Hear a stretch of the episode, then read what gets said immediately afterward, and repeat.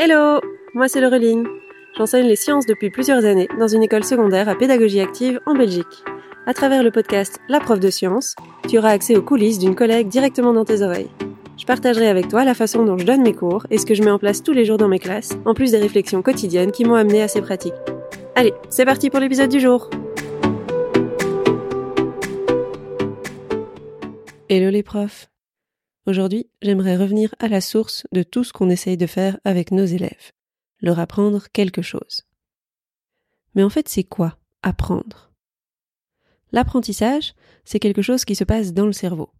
J'aimerais donc revenir sur le fonctionnement du cerveau d'un point de vue biologique pour comprendre les mécanismes qui permettent l'apprentissage. On va donc replonger dans nos cours de biologie et prolonger cette exploration avec un petit peu de neurosciences pour arriver à bien comprendre comment le cerveau se comporte lors d'un apprentissage.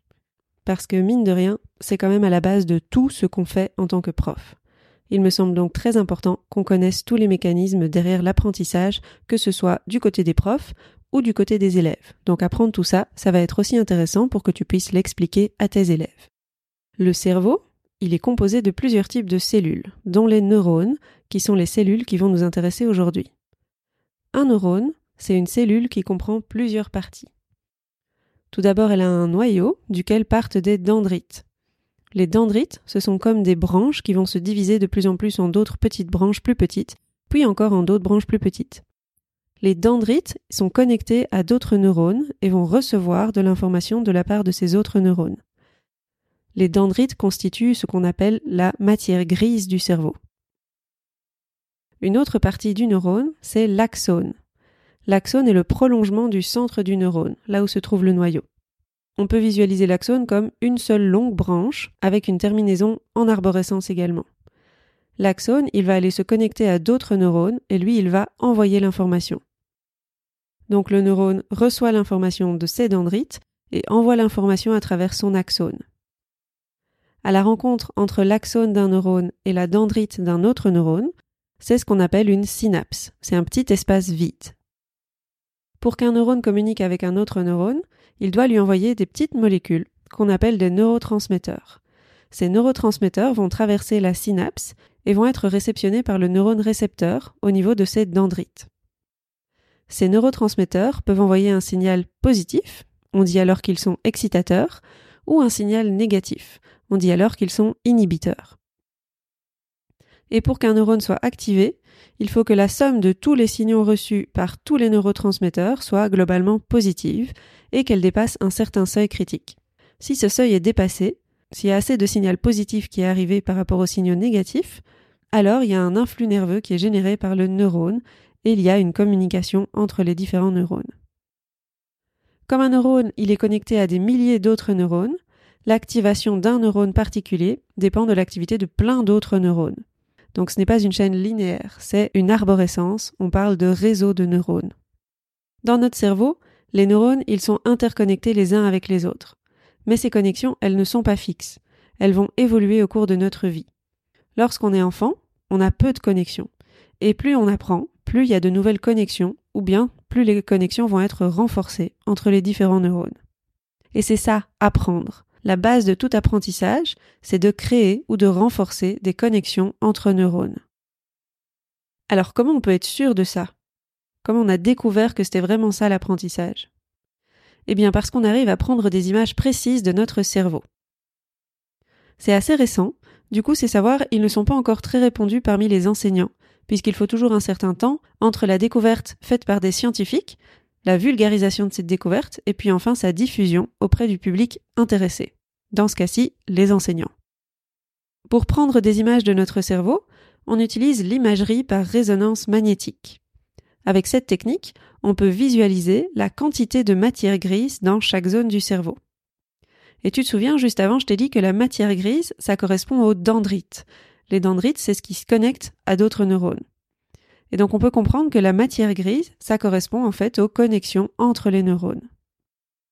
Ce qu'on a fait comme expérience pour arriver à la conclusion que l'apprentissage, c'est faire des connexions entre neurones, c'est qu'on a pris des images du cerveau de certaines personnes avant un apprentissage spécifique et après l'apprentissage.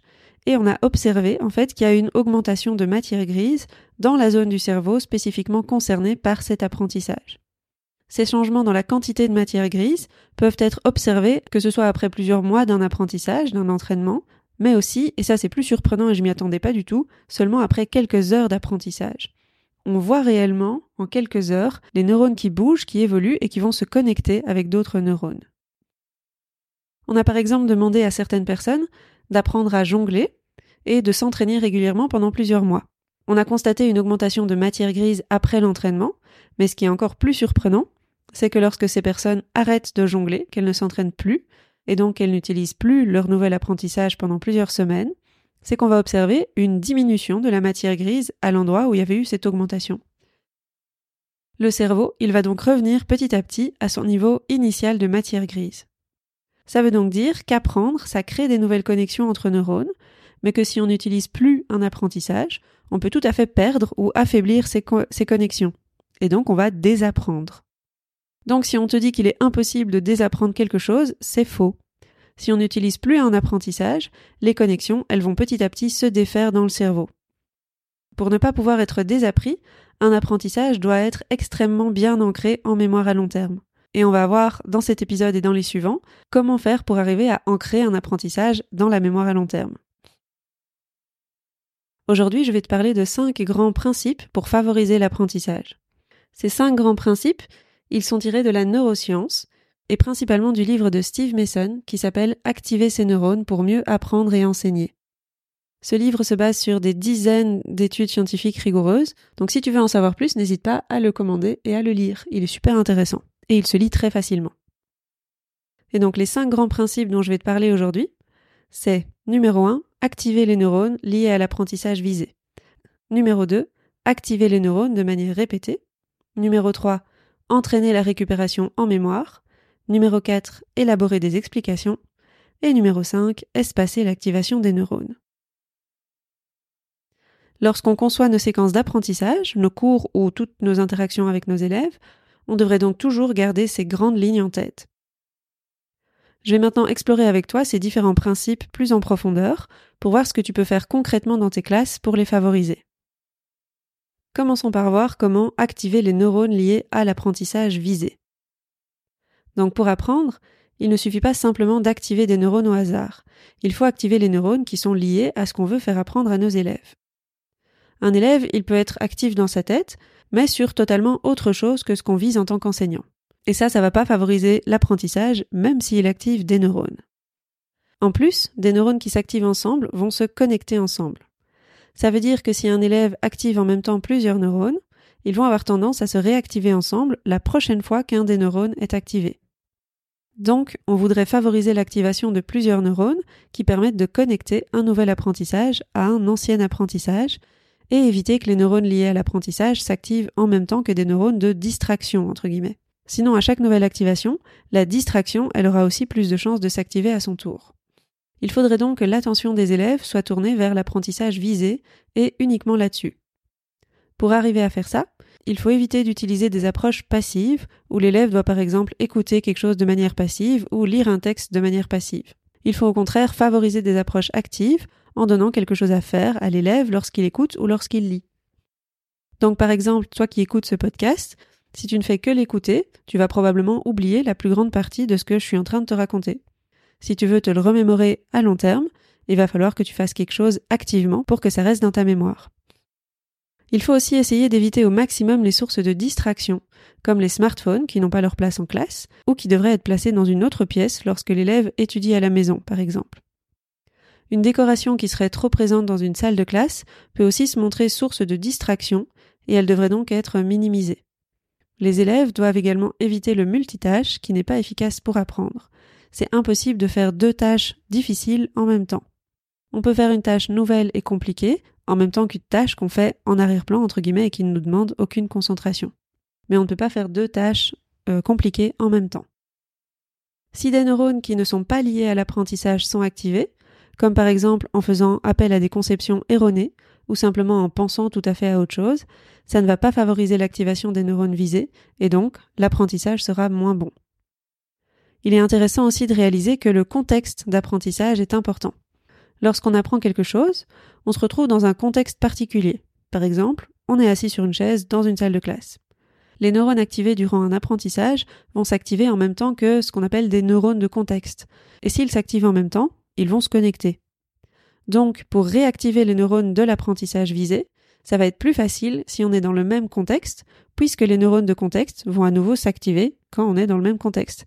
Et comme ils sont maintenant liés aux neurones de l'apprentissage, il va donc être plus facile de réactiver ces connaissances quand on est dans un même contexte que durant l'apprentissage. La deuxième chose importante, c'est d'activer les neurones de manière répétée. Activer ces neurones à une seule reprise ne suffit pas pour ancrer un apprentissage. Il faut activer ces neurones de manière répétée. À chaque nouvelle activation, les connexions neuronales vont se renforcer et il sera donc de plus en plus facile d'activer un réseau de neurones particulier. Ça permet donc de consolider un apprentissage. Lorsqu'une connexion entre neurones n'est plus utilisée, on a déjà vu qu'elle va diminuer puis disparaître. C'est ça qu'on appelle l'oubli. Et c'est un phénomène qui est tout à fait naturel et normal dans le cerveau. Activer les neurones de manière répétée permet donc de s'assurer de ne pas oublier quelque chose en renforçant les connexions entre neurones. Ce renforcement des connexions permet aussi de diminuer la charge mentale, puisque l'activation d'un réseau de neurones va se faire de manière de plus en plus automatique lorsque les connexions se renforcent. On n'a plus besoin de penser à chaque chose séparément, c'est un apprentissage global qui s'active directement quand on active tout le réseau de neurones ensemble. Alors pour mieux comprendre et mieux visualiser ce dont je te parle, on peut réaliser une analogie entre le cerveau d'un apprenant et une forêt. Dans une forêt densément peuplée, la marche est très difficile. Pour se déplacer dans une telle forêt, tu dois utiliser tes bras et tes jambes pour débroussailler devant toi et créer un nouveau chemin. Mais petit à petit, plus un chemin va être utilisé, plus il sera dégagé et plus il sera facile à utiliser. Un chemin fortement emprunté deviendra donc une voie de passage privilégiée. Eh bien, c'est exactement la même chose dans le cerveau. Lorsqu'un chemin entre neurones est utilisé régulièrement, il va devenir une voie privilégiée. Ce chemin constitue donc un réseau de neurones qui se construit de façon similaire au chemin dans une forêt. Plus tu utilises des connexions entre les neurones, plus ce sera facile de les utiliser. De la même façon que plus on passe dans un chemin, plus il est facile de l'utiliser. Par contre, si un apprenant cesse d'utiliser un chemin, il va petit à petit disparaître, tout comme un sentier qui ne serait pas utilisé en forêt va petit à petit être envahi par la végétation. Pour le conserver, il faut donc régulièrement l'emprunter afin qu'il reste praticable en taillant la végétation par exemple. C'est pareil dans son cerveau. Il faut utiliser régulièrement nos réseaux de neurones pour les conserver sur du long terme. Sinon, les connexions neuronales s'affaiblissent et elles vont finir par disparaître. En gros, ce qui est utilisé est conservé et renforcé, et ce qui n'est pas utilisé s'affaiblit et disparaît. En anglais, c'est l'adage use it or lose it. Cette analogie, elle permet aussi de comprendre pourquoi il est difficile de corriger certaines erreurs. Lorsqu'un grand sentier est présent en forêt et qu'il semble amener à la bonne destination, bah, il est logique de vouloir l'emprunter plutôt que d'essayer de traverser la forêt sauvage. C'est plus rapide et plus facile.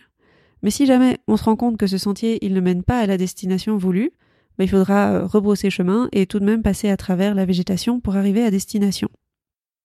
Après être passé quelques fois par ce nouveau sentier, ça va être de plus en plus facile de l'utiliser et il va devenir de plus en plus praticable. Mais le grand sentier principal initial qui mène à la mauvaise destination, il est toujours présent et il est beaucoup plus attirant. Il va falloir très longtemps avant qu'il soit envahi par la végétation et que ce soit compliqué de l'emprunter. Ça va donc demander un effort conscient de se dire qu'on va emprunter le nouveau petit sentier plutôt que de continuer à prendre l'autoroute habituelle. C'est exactement la même chose dans le cerveau quand on a l'habitude de prendre un mauvais chemin ça va demander beaucoup d'énergie et beaucoup de temps pour prendre un autre chemin. Il faut apprendre à prendre de nouveaux sentiers, mais donc il faudra aussi désapprendre d'anciens chemins, ce qui est particulièrement long et compliqué, car dès qu'on reprend une seule fois l'ancien sentier, bah, il va être réactivé. Pour activer les neurones de façon répétée, on peut utiliser les stratégies suivantes. Il faut planifier plusieurs moments d'activation pour maximiser le nombre d'activations dans un temps donné. La répétition est donc absolument nécessaire pour l'apprentissage. C'est normal de devoir répéter les choses pour les élèves. Il faut éviter de s'entraîner trop longtemps, car à la longue le cerveau va s'habituer si on fait trop longtemps la même chose, et les neurones ne vont plus s'activer. Donc quand une tâche devient trop facile, il faut l'arrêter car il n'y a plus d'apprentissage. Et si on continue à travailler sur cette même tâche, on est en fait en train de perdre son temps. Il faut se forcer à réaliser du surapprentissage. Le surapprentissage, c'est continuer à s'entraîner même lorsqu'on a compris quelque chose. C'est ça qui permet l'automatisation des procédures et qui va à terme réduire la charge mentale. Ça peut paraître contre-intuitif avec ce que j'ai dit juste avant, mais en fait, c'est le moment d'utilisation de ces deux méthodes qui va être différent. Il faut continuer à s'entraîner, à faire du surapprentissage, mais pas faire tout d'affilée. Et il faut aussi absolument éviter de répéter une erreur. Sinon, on renforce ce chemin-là, ce mauvais chemin dans notre cerveau, et ça va être très difficile de se construire les bons chemins, les bonnes connexions neuronales ensuite. Il faut donc s'assurer dès le début que les élèves ils travaillent sur de bonnes bases. Concrètement, c'est donc indispensable de faire beaucoup de séances d'exercice. Donc les exercices, c'est répéter encore et encore la même chose. La répétition, elle va pas être suffisante à un apprentissage, mais elle est absolument nécessaire, que ce soit pour résoudre des exercices, mais aussi pour résoudre ensuite des tâches complexes. Il faut d'abord que les automatisations soient ancrées dans le cerveau des élèves. Mais tout le monde n'a pas besoin du même temps d'exercisation. Le temps nécessaire dépend des connaissances initiales de l'élève et de la méthode utilisée pour faire ces exercisations. Donc ça va un petit peu compliquer notre travail en tant que prof. Alors une fois que les connexions neuronales voulues sont présentes et ont été entraînées, on pourra ensuite faire des activités de découverte ou des tâches complexes. Mais il faut d'abord s'assurer que les neurones voulus vont s'activer ensemble. Le troisième grand principe, c'est d'entraîner la récupération en mémoire. La récupération en mémoire, c'est le fait de faire activement l'effort de se remémorer quelque chose. Et il faut faire l'effort de se souvenir d'une connaissance à plusieurs reprises. Ça va activer les neurones et donc améliorer l'apprentissage. Pour forcer les élèves à faire de la récupération en mémoire, la meilleure solution, c'est de faire des évaluations. À chaque évaluation, à chaque test, l'élève doit faire l'effort d'aller récupérer l'information demandée. Et en plus d'améliorer globalement l'apprentissage de tous les élèves, on constate que plus on fait des évaluations, donc plus de périodes de récupération en mémoire, plus le pourcentage de rappel des élèves plus faibles va rejoindre celui des élèves plus forts. Donc, réaliser beaucoup de récupération en mémoire, beaucoup d'évaluations, permet de diminuer les inégalités. Il est donc beaucoup plus pertinent de faire plein de tests plutôt que de passer ce temps-là à étudier sans être testé. L'utilisation des tests fréquents, c'est souvent quelque chose qui est mal vu en enseignement. On imagine que les élèves ne vont pas aimer ce genre de cours s'ils ont tout le temps des évaluations et que ça va augmenter leur stress d'être tout le temps testés. Mais ce que les études ont montré, c'est que les élèves préfèrent avoir des tests fréquents plutôt que des tests ponctuels. Ils apprennent mieux, ils suivent mieux le cours, ils aiment davantage le cours et ils sont moins anxieux lors des examens. Donc ça, c'est des études qui le disent. Alors moi, je fais aussi des petits tests à tous mes cours et même si au début les élèves râlent, à la fin, ils en redemandent et ils sont très contents d'avoir des petits tests à tous leurs cours. L'autre argument contre le fait d'utiliser plein d'évaluations, il vient plutôt du côté des profs, qui voient le fait de faire beaucoup d'évaluations comme une perte de temps. Parce que si on fait beaucoup d'évaluations, il reste effectivement moins de temps pour faire cours normalement. Mais en fait, ce qu'il faudrait, c'est pas se dire qu'on va perdre du temps à faire l'évaluation, c'est plutôt faire un changement complet de paradigme autour de l'utilisation de l'évaluation. Plutôt que de voir l'évaluation comme la finalité d'un apprentissage, il faudrait plutôt la considérer comme une partie intégrante de l'apprentissage, puisqu'on voit que c'est lors des phases de test et donc de récupération en mémoire qu'une grande partie de l'apprentissage peut se faire. Alors si tu as écouté les épisodes précédents où je te parle des facteurs qui influencent l'apprentissage, tu te souviens peut-être que l'efficacité d'une technique est facilement euh, évaluée ou comparée aux autres techniques grâce à la valeur du petit d, la petite lettre d et que si jamais cette valeur de D elle est positive, la technique a un effet positif sur les apprentissages, mais que pour être significativement positive, il faut que cette valeur soit supérieure à 0,4. Eh bien, l'ampleur moyenne de l'effet de la récupération en mémoire, c'est 0,74. C'est donc une technique qui est très efficace. Et pour rendre ça encore plus efficace, il faut varier le type de questions utilisées pour faire de la récupération en mémoire. Et si jamais on va regarder encore plus en détail pour quels élèves c'est le plus efficace, bah, ce sont les élèves du secondaire qui profitent le plus de cette technique, avec un D de 0,83, contre seulement 0,64 en primaire ou 0,60 au poste secondaire. Donc si comme moi tu enseignes dans une école secondaire, il faut absolument faire faire de la récupération en mémoire à tes élèves. En plus des tests, on peut aussi favoriser la récupération en mémoire en posant des questions aux élèves. Alors lorsqu'on a 25 élèves ou plus dans nos classes, c'est très compliqué de laisser la possibilité à chaque élève de répondre oralement. On peut donc s'aider d'applications numériques pour récolter les réponses de tous les élèves et pour ensuite faire un retour sur l'ensemble des réponses. Lorsqu'on pose des questions aux élèves, il est aussi important de leur laisser du temps pour trouver la réponse. Il faudrait toujours laisser quelques secondes de silence après une question pour que chacun puisse faire l'exercice d'aller récupérer l'information dans sa mémoire. Si l'élève n'y arrive pas, on peut alors l'aider en lui donnant un indice pour le guider, pour essayer d'activer des neurones connectés aux neurones visés grâce à l'indice qu'on lui donne, et du coup pour faciliter l'activation du neurone concerné. Et enfin, pour être efficace, la récupération en mémoire, elle doit être suffisamment difficile pour activer les neurones, mais elle ne doit pas être trop difficile, sinon elle augmente le risque d'erreur. Il faut donc évidemment trouver un juste milieu. Le quatrième grand principe, c'est élaborer des explications. Élaborer des explications, c'est aller récupérer des informations en mémoire et les mettre en lien avec d'autres connaissances. Ça permet donc d'activer les réseaux de neurones liés à un nouvel apprentissage et de renforcer les liens avec d'autres neurones qui seraient liés à des apprentissages plus anciens. Ça permet donc une activation plus facile par la suite. L'ampleur moyenne de l'effet de l'élaboration d'explications est de 0,55, donc c'est positif et significatif, mais il est moindre que celui de la récupération en mémoire. Par contre, il est toujours meilleur, par exemple, que l'utilisation des méthodes actives. Il faut bien garder en tête aussi qu'il y a un facteur qui a un effet très important sur l'impact de l'élaboration d'explications.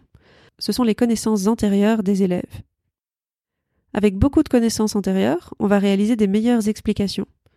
Par contre, si les connaissances antérieures sont erronées, les explications risquent d'être erronées également. Il vaut mieux éviter complètement l'utilisation de l'élaboration si jamais les connaissances antérieures sont limitées ou si elles sont erronées, et il faut aussi s'assurer de donner un feedback immédiat à l'élève pour corriger l'explication si besoin et ne pas en créer une erreur qui, on l'a déjà dit plus tôt, sera très très difficile à effacer de son cerveau. Pour utiliser l'élaboration d'explications, il faut essayer de développer l'habitude de se parler à soi-même lors d'un apprentissage, de s'auto-expliquer les choses. C'est quelque chose qui n'est pas très instinctif, et c'est assez difficile à faire en classe, car si tous les élèves se mettent à se parler à eux-mêmes, ça risque de devenir un petit peu le bordel.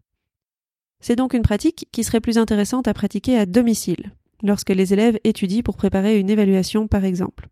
Mais pour qu'ils sachent que ça existe, il faut le leur dire et il faut même leur montrer comment faire en classe. Ce qu'on peut faire durant le cours, c'est questionner les élèves avec des questions du type pourquoi ou comment. Ce type de questions va favoriser l'élaboration d'explications. Et donc plutôt que de simplement leur demander de se rappeler de quelque chose, on enchaîne directement avec une question qui leur demande de formuler une explication. Pourquoi c'est comme ça? Pourquoi c'est vrai ce que tu me dis? Ou comment tu peux savoir ça? Le cinquième principe dont je veux te parler aujourd'hui, c'est le fait d'espacer l'activation des neurones. Activer les neurones visés de manière répétée, c'est bien pour commencer. Mais l'activation espacée, c'est mieux. En consacrant le même temps à un apprentissage, mais en répartissant mieux dans le temps les séances de travail, on apprend mieux. On peut donc mieux apprendre sans travailler plus. C'est génial ça, non? On a déjà dit qu'il ne faut pas travailler trop longtemps sur la même chose, sinon le cerveau s'habitue et n'active plus les neurones. On travaille, mais on n'apprend plus. La solution pour continuer à activer nos neurones, c'est donc d'espacer les moments d'activation. Mais si on attend trop longtemps entre deux réactivations, on risque d'oublier. Il devrait donc, en théorie, exister une durée idéale d'espacement entre deux séances de travail, ni trop longue ni trop courte. Alors cette durée idéale, elle n'est pas absolue. Elle va dépendre de la durée de rétention voulue pour l'information. Si on veut se souvenir de quelque chose plus longtemps, en gros, les séances de réactivation doivent être plus espacées.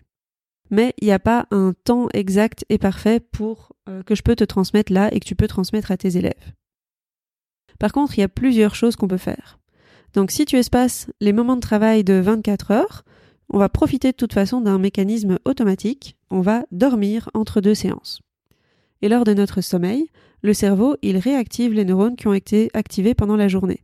C'est automatique. Et donc en espaçant les moments de travail sur plusieurs jours, on profite de cette activation gratuite. Les activations, elles sont inconscientes, mais elles vont participer quand même au renforcement des connexions entre les neurones et donc à l'apprentissage. Pour appliquer ce principe d'espacement à l'école, il y a plusieurs stratégies possibles. On peut distribuer les périodes d'apprentissage. On peut donc travailler plus souvent, mais moins longtemps. Par exemple, On peut donner des petits devoirs à nos élèves pour qu'ils activent les neurones liés à notre cours lorsqu'on ne les voit pas. On peut aussi essayer d'espacer les différentes séances de cours dans l'horaire et donc éviter de regrouper plusieurs heures d'un même cours, même si c'est en général pas la tendance choisie car ça peut parfois compliquer la réalisation des horaires. Dans l'idéal, il faudrait aussi éviter de regrouper toutes les heures d'un même cours euh, sur les mêmes jours. Donc on va pas mettre toutes les heures de maths en début de semaine ou en fin de semaine, on essaie de les répartir équitablement sur la semaine. Une autre stratégie, c'est d'augmenter progressivement l'espacement entre deux activations. Au tout début d'un apprentissage, on va essayer de réactiver très vite les neurones, parce que les connexions sont assez faibles et peu renforcées. On va donc recommencer la même chose de manière rapprochée. Et puis petit à petit, on va espacer de plus en plus les rappels. Donc au début, les connexions sont toutes nouvelles et fragiles, il faut vite répéter pour les ancrer. Une autre stratégie, c'est d'entrelacer les apprentissages. Ça veut dire que plutôt que de se focaliser sur un seul apprentissage à la fois, on mélange les apprentissages. On peut faire ça de différentes manières. On peut subdiviser les périodes d'apprentissage.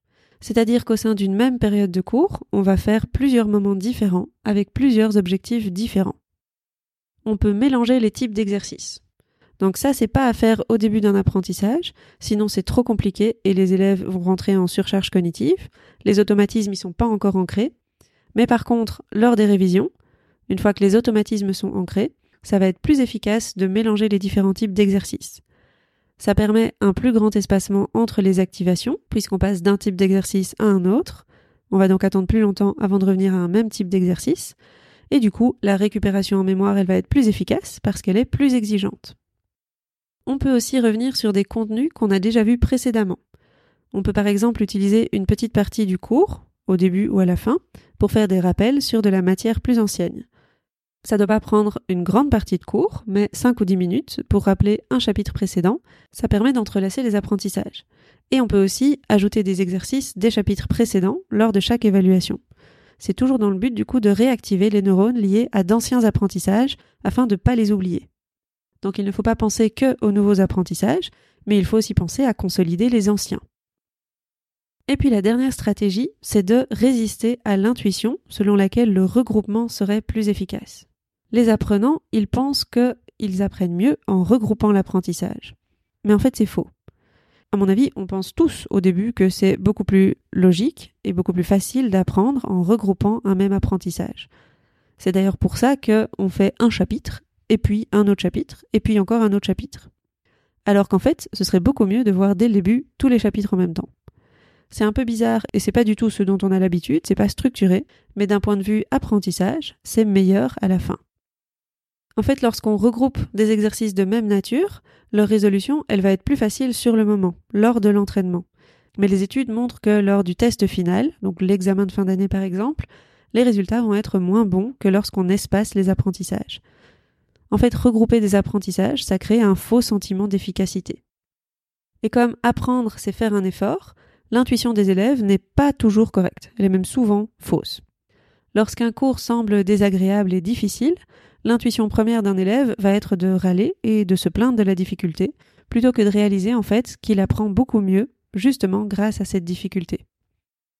Lorsqu'un élève se plaint d'un cours en disant qu'il ne comprend rien ou que c'est dur, c'est en fait un très bon signe. Ça veut dire qu'il apprend. C'est son cerveau qui lui envoie le signal qu'il doit faire des efforts. Et faire des efforts, bah, c'est consommer des ressources, du sucre par exemple, mais le cerveau, lui, il a tendance à être le plus économe possible en ressources. Il va donc envoyer le signal de se préserver et que non, non, faut arrêter de faire ça. Donc faut arrêter de faire des efforts. Mais malheureusement, l'apprentissage, il n'est pas possible sans faire l'effort de se rappeler des choses. Il faut donc aller contre la flemme de son propre cerveau, ce qui n'est pas facile. Voilà, on arrive au bout de l'épisode du jour. Alors pour réactiver encore une fois tes neurones, je vais faire un mini résumé express de ce que tu viens d'apprendre. Le cerveau, il contient des neurones qui se lient à d'autres neurones lors d'un apprentissage. Des neurones qui s'activent ensemble vont renforcer leur connexion. Tout apprentissage, c'est que ça. C'est créer des nouvelles connexions ou renforcer des connexions qui existent déjà entre des neurones. Il y a cinq grands principes pour favoriser l'apprentissage. 1. Activer les neurones liés à l'apprentissage visé. Il faut rendre l'élève actif, éviter les sources de distraction et éviter d'activer d'autres neurones que ceux liés à l'apprentissage. 2. il faut activer les neurones de manière répétée pour renforcer les connexions, diminuer la charge mentale et réduire l'oubli. Souviens-toi de l'analogie entre le cerveau et une forêt dans laquelle on crée des chemins. Pour renforcer ces chemins, ces connexions entre neurones, il faut s'entraîner, s'exercer, il faut éviter les erreurs et ne pas oublier d'aller jusqu'à un surapprentissage pour créer des automatismes et réduire la charge mentale. 3. Entraîner la récupération en mémoire en posant des questions et en réalisant un maximum d'évaluations. 4. Il faut élaborer des explications, mais cet effet dépend fortement des connaissances antérieures. Il faut encourager les élèves à s'auto-expliquer les choses quand ils étudient. 5. Il faut espacer l'activation des neurones. Au début d'un apprentissage, les répétitions vont être rapprochées, et puis on va les espacer de plus en plus. Il faudrait en fait avoir le plus de petits moments de travail qui soient espacés et varier les modalités au sein d'une séance de cours pour travailler différentes choses. Ce fonctionnement général des neurones, il est le même dans tous les cerveaux et dans toutes les parties du cerveau. Le cerveau, c'est simplement une accumulation de connexions entre neurones. Et ces connexions, c'est ce qui crée notre mémoire. Et donc pour compléter l'épisode d'aujourd'hui, qui était focalisé sur l'activation des neurones, on verra dans un prochain épisode les différents types de mémoire et comment elles nous aident à apprendre. Mais pour le moment, je vais te souhaiter une belle suite de journée. À bientôt! Merci d'avoir écouté cet épisode jusqu'au bout. J'espère qu'il t'a plu. Si c'est le cas, tu peux le recommander à un ami ou laisser un avis sur ta plateforme d'écoute. Ça me ferait super plaisir. À bientôt pour le prochain épisode.